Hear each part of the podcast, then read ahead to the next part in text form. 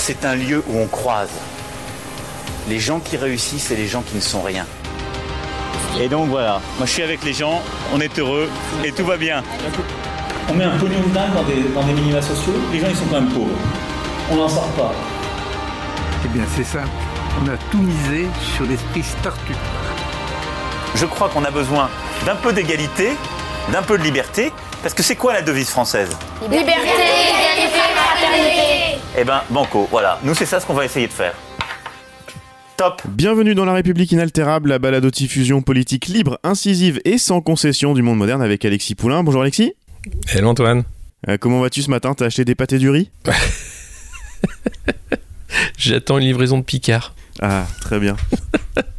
T'as vu ce placement de produit habile? Est-ce que tu as vu ce...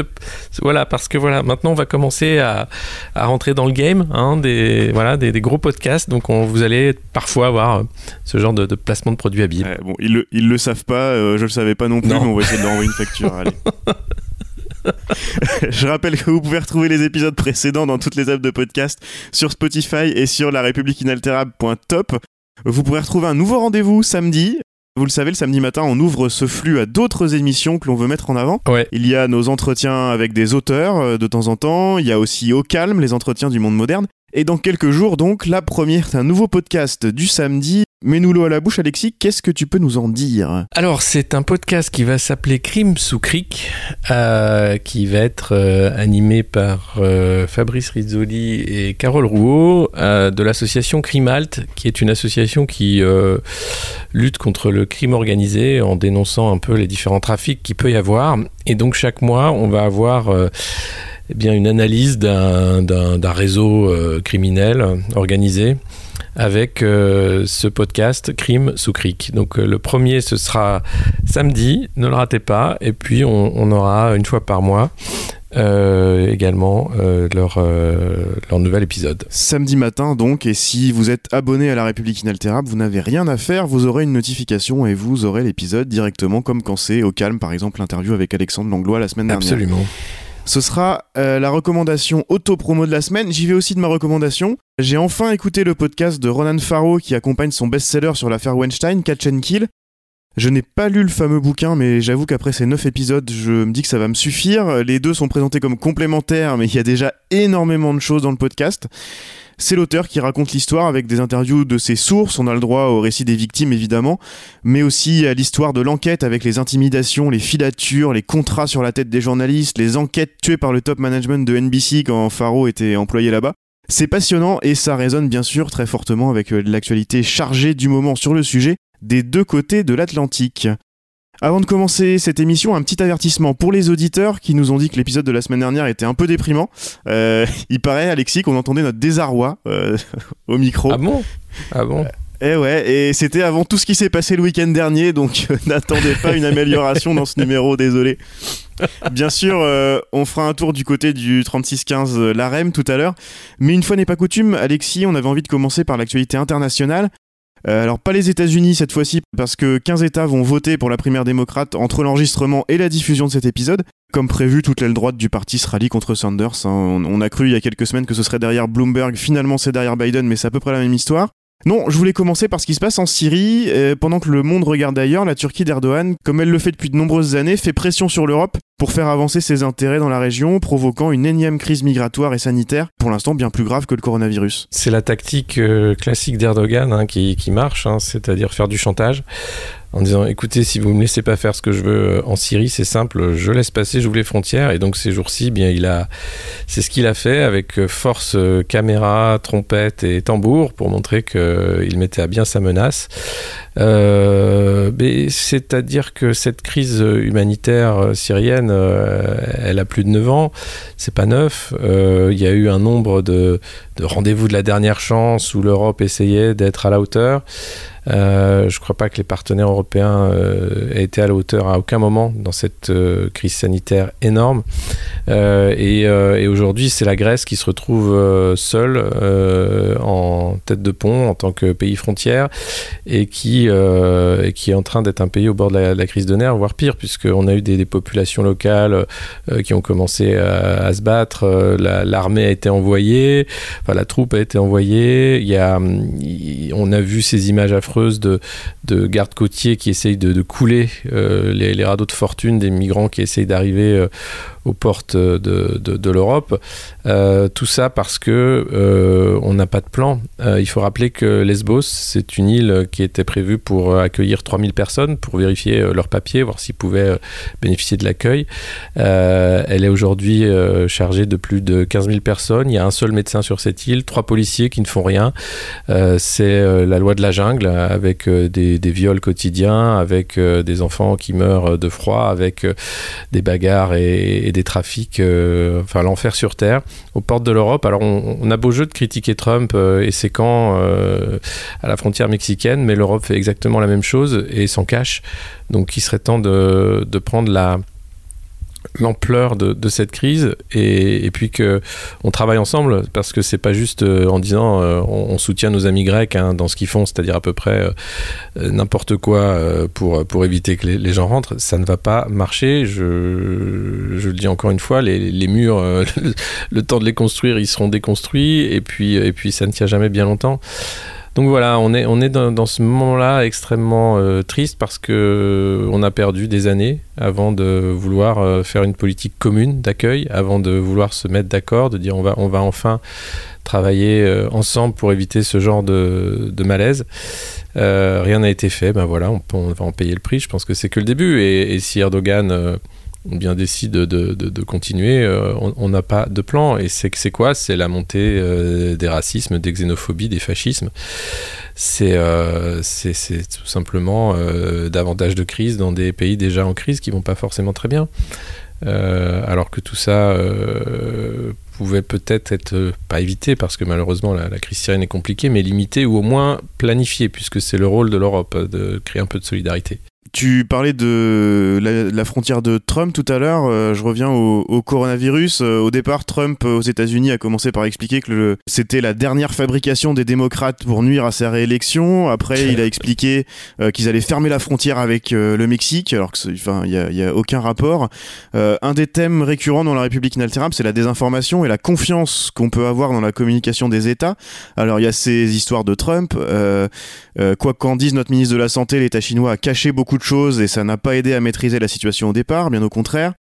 Idem en Iran, de ce qu'on peut en savoir, parce que c'est toujours très compliqué d'avoir des informations, la situation là-bas est catastrophique, euh, on connaît l'habitude des autorités de Téhéran pour mentir, il se dit maintenant qu'ils étaient au courant de la présence de l'épidémie euh, avant les législatives le mois dernier, mais ils n'ont rien dit parce qu'ils avaient besoin d'une forte participation pour leur propagande. C'est au moment où tout le monde devrait se serrer les coudes que ce manque de confiance se fait le plus criant et devient dangereux même carrément. Oui, ben c'est là où... Enfin, alors c'est pas nouveau, hein, euh, à chaque épisode d'épidémie, c'est les fake news qui s'emballe. Hein. Donc, euh, euh, on a toujours eu cette histoire, euh, quelle que soit la, taille et l'origine de l'épidémie. Hein. c'est la faute aux Roms, c'est la faute aux Juifs, c'est la faute aux étrangers qui, qui polluaient les puits volontairement, qui étaient là pour créer l'épidémie.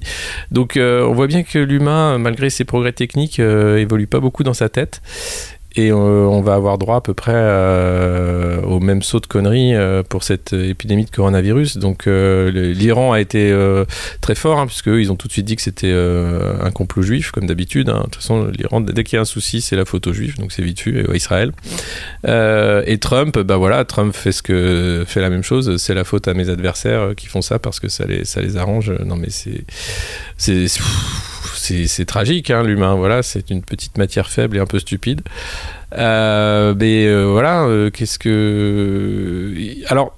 Le problème qu'on a aujourd'hui, c'est qu'on a les moyens de, s'informer correctement, de savoir ce qui se passe, mais il y a une faillite des autorités qui fait qu'on ne les croit plus en fait. La, parole euh, politique euh, ou la parole journalistique est complètement remise en cause euh, depuis des années parce que cette verticalité a atteint ses limites. Donc aujourd'hui Évidemment, quand euh, on a eu une ministre de la Santé comme Agnès Buzyn, qui en pleine crise du Librisol disait que l'air était très pur et, pas plus pollué que d'habitude euh, à Rouen, on ne peut pas les croire. Le mal a été fait. Le mal qui a été fait par ces gens-là, il est incommensurable.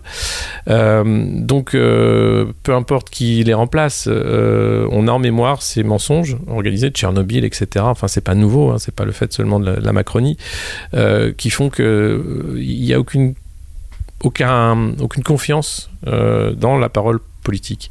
Alors c'est d'ailleurs marrant parce que dans cette euh, crise du coronavirus, du coup, on fait monter la parole technique. On a le directeur de la santé euh, nationale qui va de plus en plus prendre la parole, un peu comme on avait François Molins qui, faisait des points d'étape sur la chasse aux terroristes. Donc là, on passe d'un niveau en dessous finalement, on se dit que le niveau technique va, a plus d'autorité, a plus encore de crédibilité que le niveau politique. Donc c'est plus, euh, euh, on sait que si c'est Ndiaye qui fait un point quotidien sur le coronavirus, personne va la croire, quoi. Donc euh, vaut mieux que ce soit effectivement le directeur de, la santé, comme on a vu ces derniers jours. Au moins, on a, on a plus de, crédit pour le croire lui. C'est ce qu'ils avaient essayé de faire aussi au moment de Lubrizol avec la parole technique. C'est passé un petit peu inaperçu, mais jeudi dernier, euh, Lubrizol a été mis en examen pour euh, voilà ça, on n'en a pas trop trop entendu parler. Euh, bah non. mais voilà et, c'est ce qu'ils essayent d'éviter d'ailleurs. C'est ce qu'ils ont essayé d'éviter sur le coronavirus au niveau au niveau du gouvernement c'est de, de se retrouver avec ce fiasco de communication. Parce que tout bah, tout n'est que communication. Ouais. Euh, sauf que, euh, sauf que euh, est-ce qu'on est-ce qu'on peut les croire? Enfin, au bout d'un moment, sur sur une gestion de crise comme ça, moi j'aurais plutôt tendance à faire confiance au, au, moins aux autorités de santé. Bien sûr. en même temps, je, je, comprends les gens qui ne veulent plus qui veulent plus de leur faire confiance parce que bah, ça vient après tout le reste. Quoi. Ah mais, mais, bien sûr, non mais le, le, mal est fait. Enfin, c'est pas c'est pas parce que les gens aiment le complot qu'ils sont complotistes. C'est juste parce qu'ils ont été lâchés en, pleine nature par des gens qui sont des menteurs compulsifs. C'est-à-dire ce manque de, de responsabilité des, des, soi-disant responsables politiques euh, se payent par, euh, par ça. Donc euh, on ne va pas accuser les gens d'être de douter parce que finalement c'est raisonnable de douter compte tenu de des mensonges à répétition qu'on a pu euh, qu'on a pu avoir. Donc, euh, euh, or, le problème, c'est que une fois qu'on a perdu sa réputation, sa parole d'autorité, sa crédibilité, c'est des années avant de, remonter la pente, de faire en sorte que les gens croient à nouveau en la parole du politique. Donc, le, mal est fait et pour longtemps. C'est là où où on peut leur en vouloir de, cette irresponsabilité chronique. tu disais tout à l'heure, la ministre de la Santé a démissionné dans les conditions que l'on sait juste avant que le virus prenne de l'ampleur. Le gouvernement en a profité pour passer en force, mais en catimini quand même, un samedi soir sur la réforme des retraites, avec ce que Macron, Le Maire et Philippe en d'autres temps qualifiés de déni de démocratie. C'est l'heure de la pipe de la semaine. Quand je vois parfois des simulations qui sont faites, des journaux qui en ont sorti, c'est de la pipe complète, hein. C'est de la pipe complète, hein. Et donc ce qui s'est passé à l'Assemblée samedi, on va en parler évidemment avec cet article 49 alinéa 3 de la Constitution on a entendu énormément de choses là-dessus. Il y a même des députés en marche qui commencent à se rendre compte du problème. Pas forcément sur, euh, sur la réforme, hein, parce que de toute façon, pour la plupart des députés en marche, euh, même ceux qui ne sont plus complètement dans le culte, ils sont pour, ça c'est pas le problème. Mais par contre, j'en ai vu un parler de, et c'est ce que tu relevais toi aussi, d'erreurs politiques et de manque de sens politique. Je crois que c'est le plus important dans cette histoire le, problème, c'est pas le 49.3. On savait qu'ils allaient le faire, puisque le jeu parlementaire était de les pousser à le faire avec, euh, avec la stratégie euh, qui a été prise par l'opposition de, de, nombreux amendements. Donc, c'était quand et comment? Ben, Ils n'ont pas déçu, puisqu'ils ont choisi un Conseil des ministres extraordinaire euh, réservé à la crise sanitaire pour dégainer le, 49.3 dans la foulée à, à 17h le samedi. Donc, voilà, là, c'est vraiment, c'est vraiment le manque de respect total. C'est-à-dire, on s'en fout à la fois de la crise sanitaire, de ce que vous pensez et de notre image. Donc euh, là, on a, on a un parti qui fait la croix sur les, sur les municipales, hein, clairement, en disant de toute façon, vu, comme on est bas dans les sondages, on s'en fout. Profitons-en finalement. Euh, et puis à ce côté, euh, les mauvaises nouvelles permettent de tout faire passer. C'est ce qu'on avait vu, un, des conseillers de, Blair qui avait démissionné parce qu'il s'était réjoui du 11 septembre en disant c'est super, on va pouvoir faire passer toutes les réformes difficiles. et c'était, c'était sorti dans la presse malheureusement pour lui. Mais euh, mais il y a cette volonté évidemment de dire euh, allez profitons-en coronavirus euh, et hop on va on, va passer le truc. Et puis les gens en ont marre de ce débat qui, qui, dure, ils comprennent pas, c'est trop technique, les retraites, voilà, bon, c'est pas grave, ça va passer. Et, c'est vrai, et, c'est ce qu'a dit Ruffin d'ailleurs, ça va passer, puisque les deux motions de censure déposées n'ont aucune chance d'aboutir, même s'il y a encore eu euh, deux défections de, députés euh, La République En Marche et une défection d'un sénateur, ils ont encore une majorité, donc euh, la motion de censure ne risque pas de passer. Et, et alors, voilà, encore, encore Ruffin qui demande la dissolution de l'Assemblée, c'est un vœu pieux, hein, parce que je vois pas pourquoi et comment euh, Emmanuel Macron euh, choisirait de, dissoudre l'Assemblée. Euh, sachant qu'il a une majorité qui, je suis pas sûr qu'il la retrouverait s'il y avait de nouvelles élections.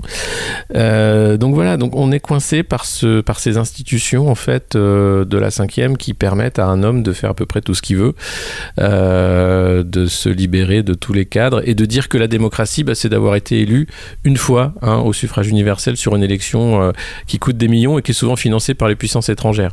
Donc, donc on a un vrai problème avec ça parce que la démocratie, c'est pas euh, un, homme providentiel qui sort de nulle part ou une femme euh, créée pour euh, ensuite gouverner de manière royaliste, verticale et, et et illibérale euh, sur la République française. Donc on manque sérieusement de contre-pouvoir dans ce pays.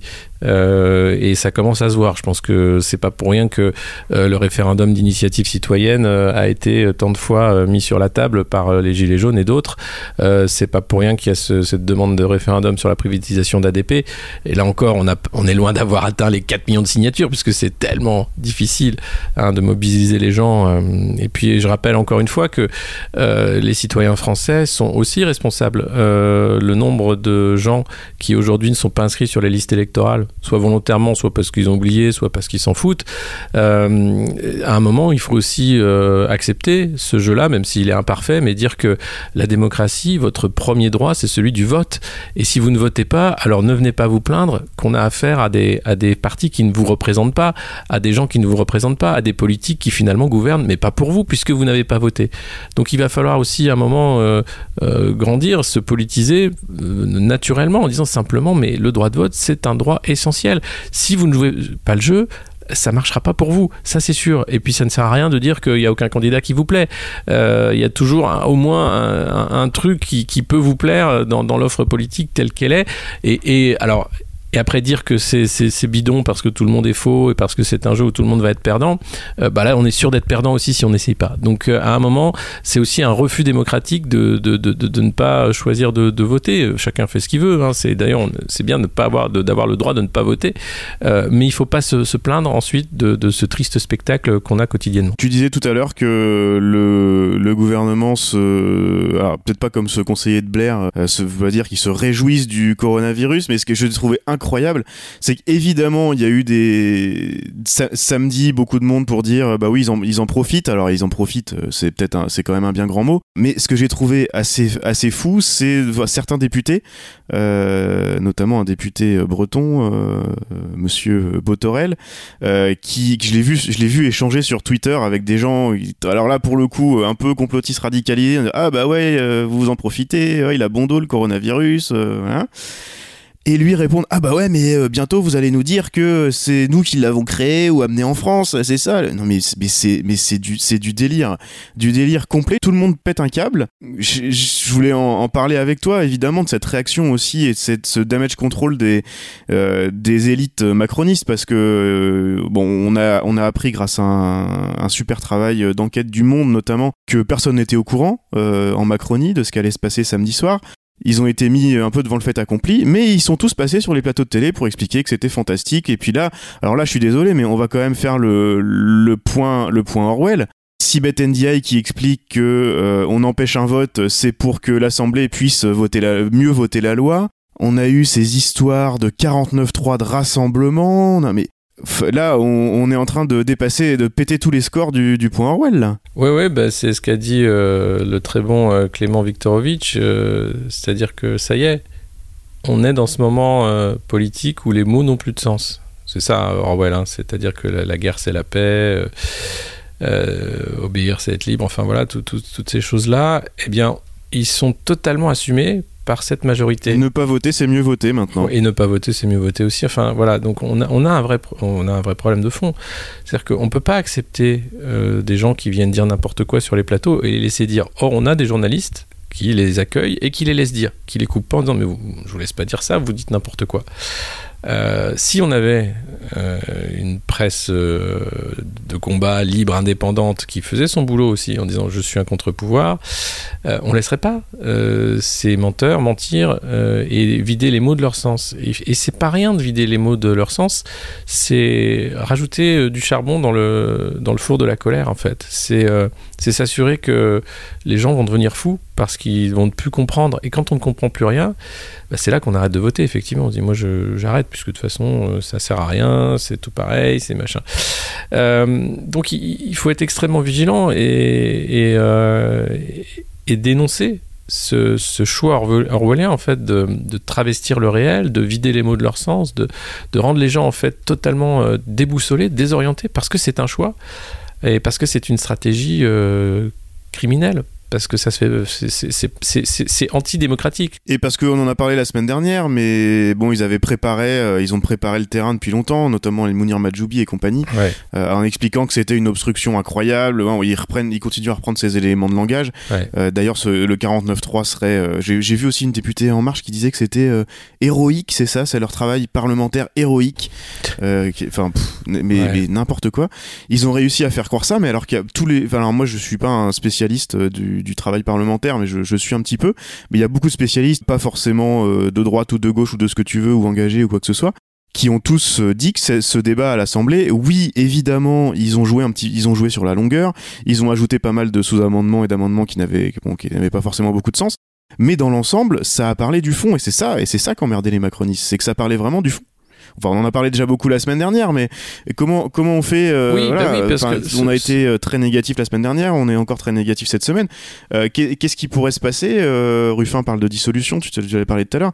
C'est sans doute un peu beaucoup. Est-ce que voilà, il y a des manifestations un peu partout Ouais. Est-ce que on pourrait pas être un petit peu positif et voir une, une sortie de la une sortie de crise où, on est foutu Il faut il faut attendre que ça passe avec avec Macron au pouvoir? Non, non, bah, comme je le disais tout à l'heure, il y, a, de quoi voter. Il y a les municipales hein, qui arrivent, donc euh, il ne faut pas se priver de voter aux municipales parce que si euh, il y a beaucoup de. Si elles sont maintenues.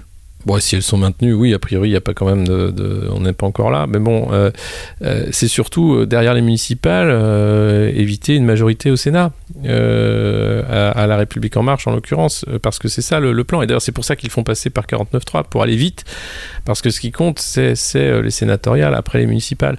Donc, donc voilà, donc c'est pas inutile de, de, voter, au contraire, évidemment, c'est tout ce qui est possible de faire en ce moment. Donc il, faut, il faut, il faut le faire à hauteur de, ce qu'on peut faire. Est-ce que le Sénat a encore un rôle de contre-pouvoir assez important euh, avec face face à, ce qui se passe à l'Assemblée? Euh, Ce qui se passe à l'Assemblée reste à l'Assemblée, on va dire. On a une Assemblée euh, avec une majorité, voilà, qui, qui est qui est loin de, de, représenter l'ensemble du pays, mais qui représente, bah, voilà, un moment de, de, vote où Emmanuel Macron a pris le pouvoir. bon, c'est il faut faire avec. Il y aura la dissolution, c'est un vœu pieux, comme je le disais. Il y a pas, je vois pas pourquoi non, mais je sais bien, mais ma, question, ma question, c'est qu'est-ce que qu'est-ce que le Sénat concrètement peut faire à part euh, faire perdre un petit peu de temps euh, Ils ont, enfin, c'est. Bah, il peut retoquer le texte, bien sûr. Il peut, il peut, il peut aussi euh, jouer, jouer, le temps, tout à fait. Et, puis, et puis après, il y a d'autres élections. Évidemment, ce texte, une fois qu'il va être voté, je pense que il y aura une partie de la campagne de 2022 qui se fera sur les gens qui vont dire on va casser ce texte injuste de, des retraites. on va revenir là-dessus. Donc, ce sera un, un point de, de cassure important. Euh, et, euh, mais aujourd'hui, à part voter pour les municipales, non, il n'y a pas, a pas grand-chose à faire. Et, à l'Assemblée, euh, tout a été tenté, mais c'est ainsi que le, le jeu démocratique a propulsé Emmanuel Macron au pouvoir de cette façon-là. Top